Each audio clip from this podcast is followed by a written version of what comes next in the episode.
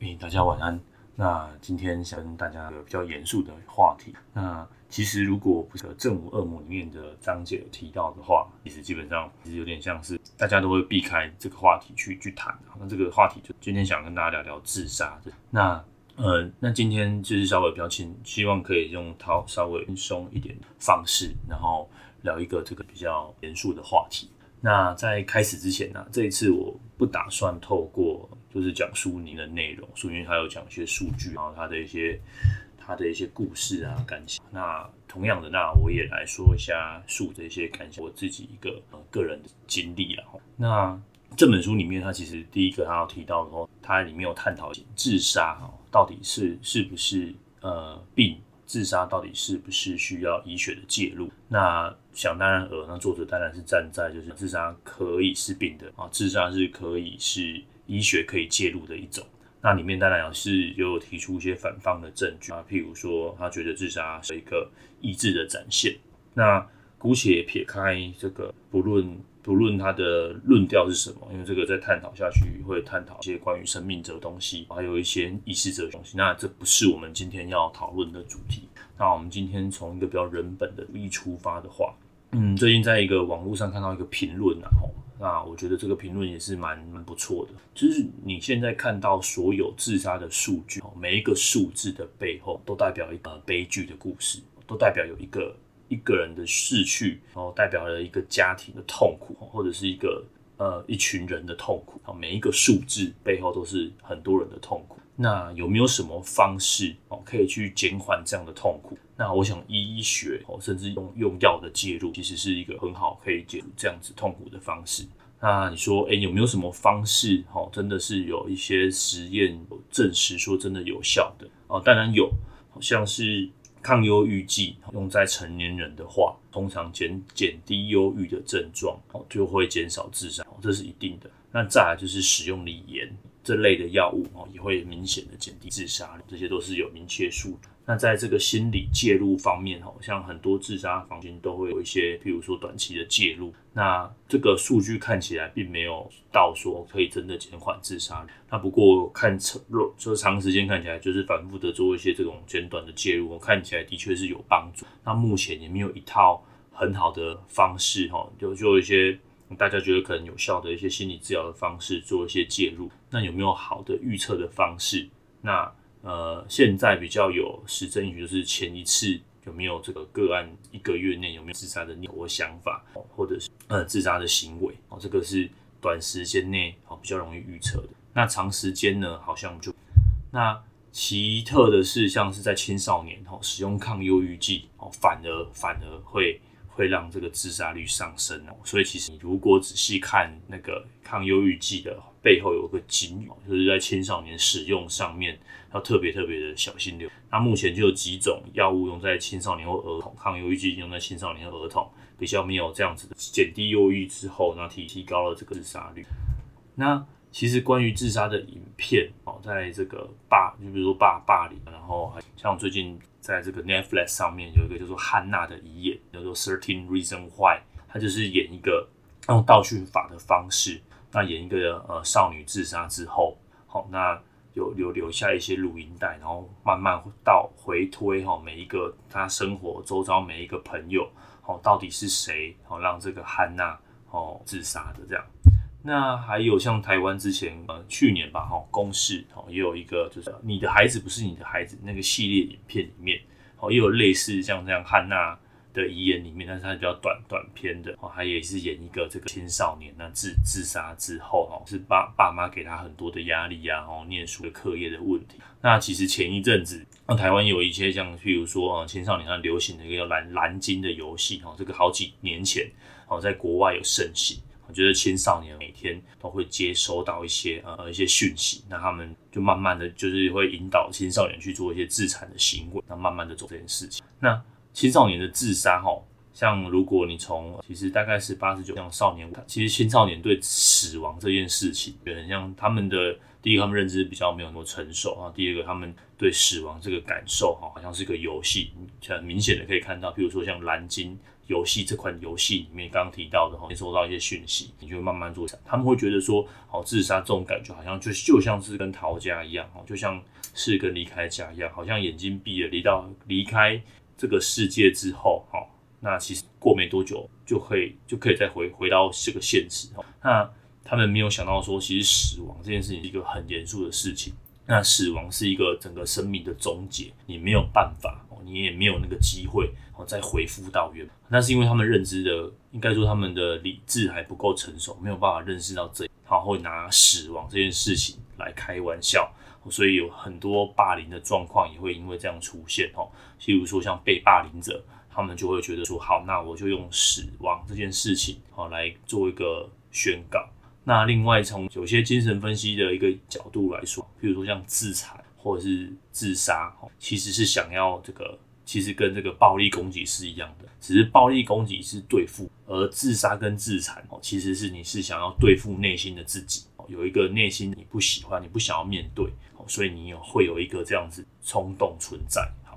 这些都是一些关于这个书中里面，它其实有探讨到青少年自杀这个那。还有我们刚刚提到了一些预防药物的，那再来还有就是还想说的就是关于作者哈，在这个书里面呢，他有提到一个比较特别的，他说，呃，其实在这个忧郁症最难过的时候，你其实不会，你会想想要就是一走了之，但是你没有那个勇气还有那个能力去做自杀这个行为，那反而是忧郁症的改善的同时，哈，他就是你变得比较有能力了，比较可以去完成这件事情，那。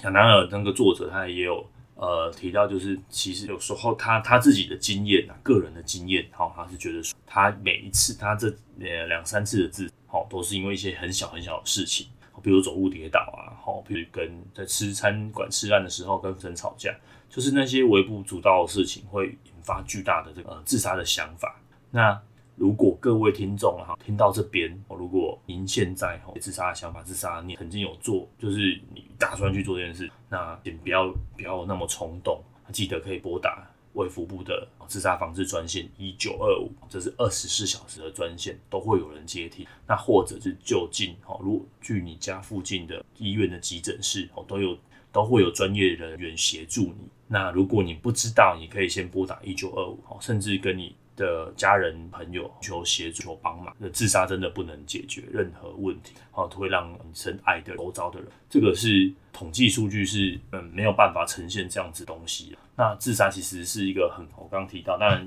的确是有一些基呃的状况，那其实很多更多的原因是环境的因素，我们刚提到的霸凌，工作上讲的霸凌，那还有整个就是社会哦对这个。精神疾病的，那其实我们其实很多集以来，我们都有说过，像其实呃，在这五年以来，我觉得其实有大量的这个影视影视产品，还有一些书籍，好，慢慢的大家愿意去谈这件事情。那不过我们自己在临床的观察，我觉得到可以大家可以接受了，大家可以没有那么污名化，不管是忧郁、躁郁、是视觉失调，不管是各式各样的精神方面的一个疾病，哦，大家还是。会很害怕，其后或者是压力大的时候，大家也很害怕，说哦自己压力大哦，这样好像失败者的眼光，害怕这种就是被贴标签。这些，比如说职场的霸凌、道德霸凌、一些压力，甚至性被性骚扰了，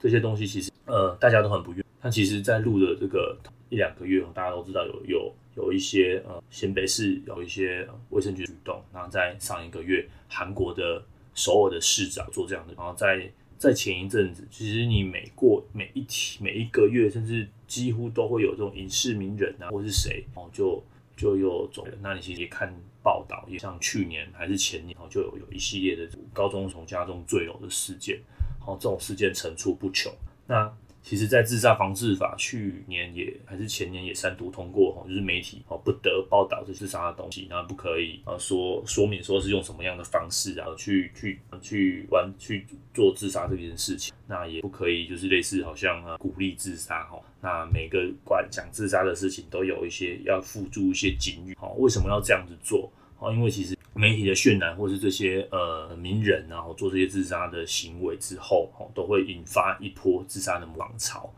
就是人本来就有一些脆脆弱的人，看到这些呃自杀的行为举动的时候，就会有一波的一个出现。那自杀的这个数据到底是怎么样？哦，其实一全世界啊，一年大概有八十万，而且是年轻人，尤其是年轻人，具有是一个很很重要的自杀的原因。那不止年轻人之外，老人比例也相当相对的高啊。所以即即便是近年有一些安乐死的讨论，哦，或者是有一些呃嗯安宁疗护的一个方案，但是老人家因为在现在接下来，其实台湾面临到。老龄化的社会，今天的一个新闻报道指出说，哎、其实再过个几今今年开始，哈，提早两年，台湾面临这种老人口老化的一个，还有人口减少的情形。那这样的情形之下，嗯，老人家哦会越来越多，好，老人家他们，好，譬如说他们面临到了这个身体衰弱，啊，也没有经济能力，那然后身体又有病痛，那还有可孤独孤单的问题。那像之前日本也有那种下流老人的问题，那这些问题，我所以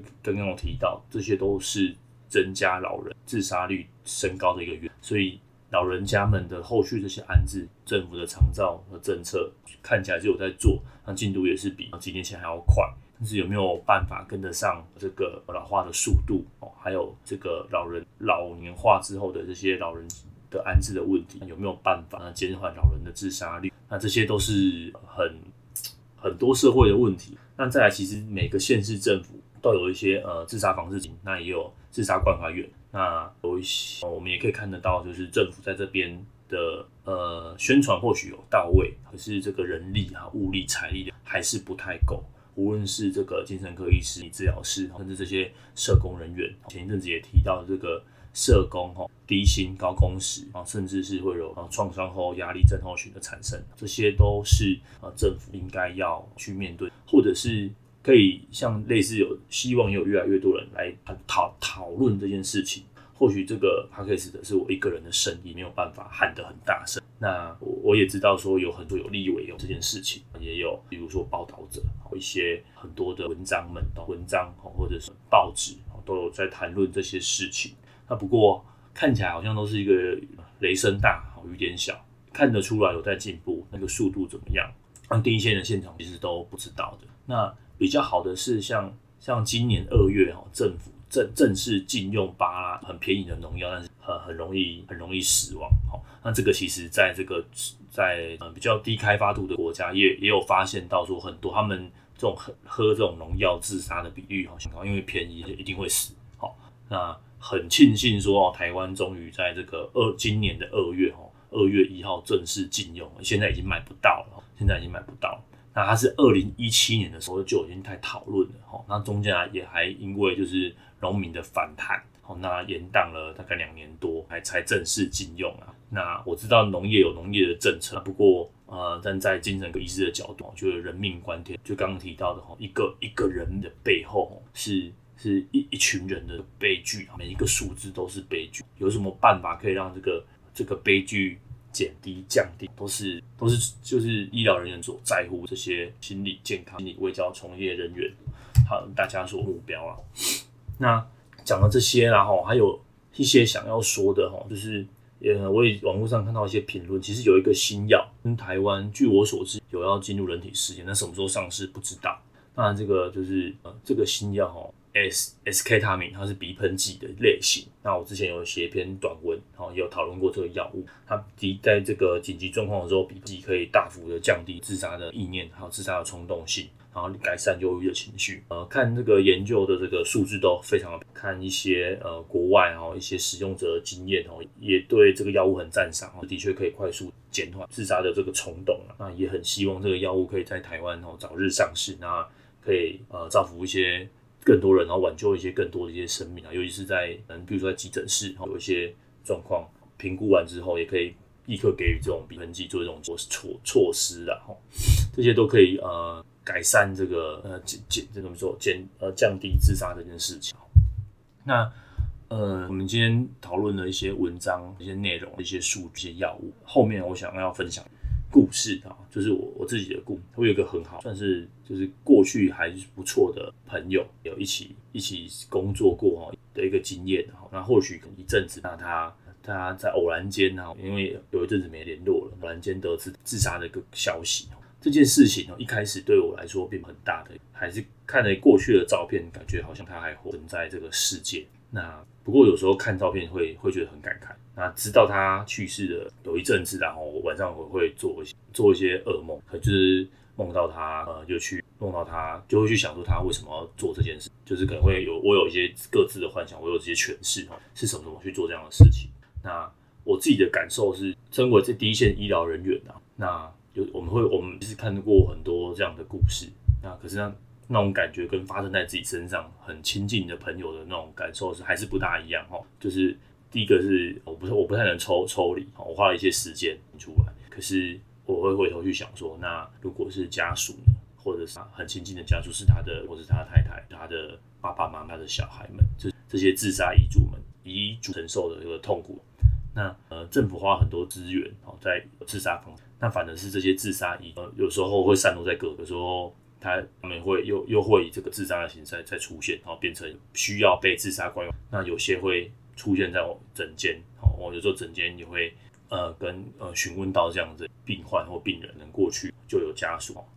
病死的家属有有人做这件事情，那那那那种痛苦，就是真的是只有经历过。你有时候会去想说，哦，是不是这些自杀遗嘱？这是我自己啊，我自己的经验啊。身为朋友，那有时候会去想说，啊，如果我那个时候有联络他，哈，应该会哈，一些朋友们也会聚聚起来，然后一起去。然后如果到底是那，因为我们也不是呃第一线的家属，很多东西这个原因没有办法去学，也不知道。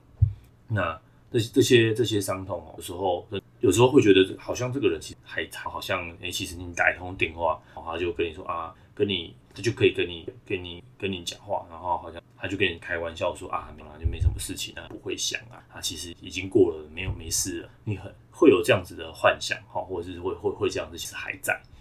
可是你呃冷静下来，发现说啊，其实真的就是第一次会觉得说哦，死亡这件事情就是真的就是自杀，这个跟你生病啊、身故啊，还是比较我不太会去形容，或许都一样吧，但是。有时候会觉得说，哦，你即便是自己是呃专业人，不太能对自己生活生活周遭的人能做的还是有限的。那其实不无论是否是专业人，即便我们是专业人，我们也还是人嘛，我们还是一个普。就像我可以理解，呃，也可以感同受到，像是镜文有一篇系列报道，诶，社工啊，创伤后压力症候这样的这样子帮助热心帮助人一个工作，它容易遭受到这样子的冲突，尤其是第一线。但更遑论其他的家属了，所以在这个自杀防治上面还有很多可以做的。那嗯，我也很希望很多人可以再来谈这件事情啊，一起。之前的文章我有我也有写到写到说过，其实人聚在一起，大家把这些话写下来，大家把这些话讲出来，或许然后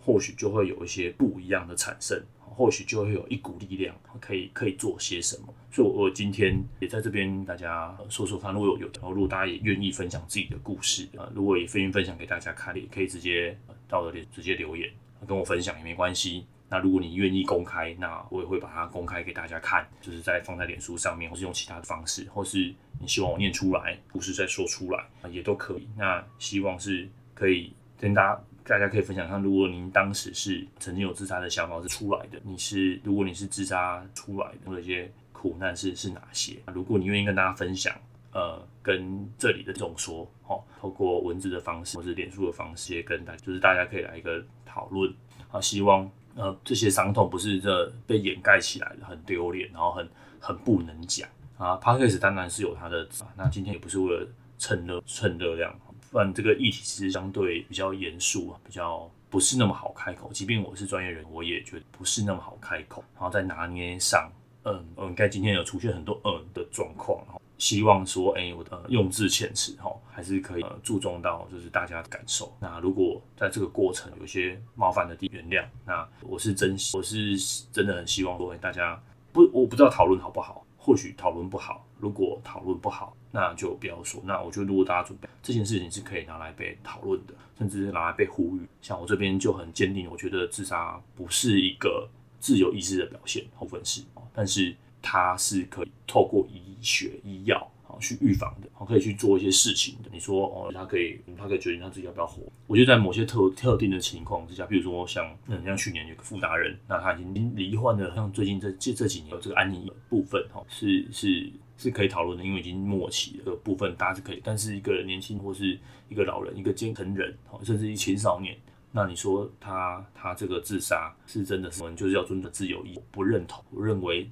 这个自由意志的背后会牵会有更多悲剧，悲剧是会传给下一代的，传到整个社会。那这个社会越不去谈这件事情，这个社会所背负的那个压力越大。所以我觉得政府有新人士应该要花更多的力气。更多的宣导这次事件上面，因为毕竟自杀的死亡，呃，就是在十十大死因，无论是世界，也是都是很前面的。那，尤其是青少年，就是在这减缓的这个年代，青少年的死亡率还是高居。那是不是有一些什么事情是我们可以做的？在这边跟大家，那呃，那呃，今天就就会上床。那谢谢大家，那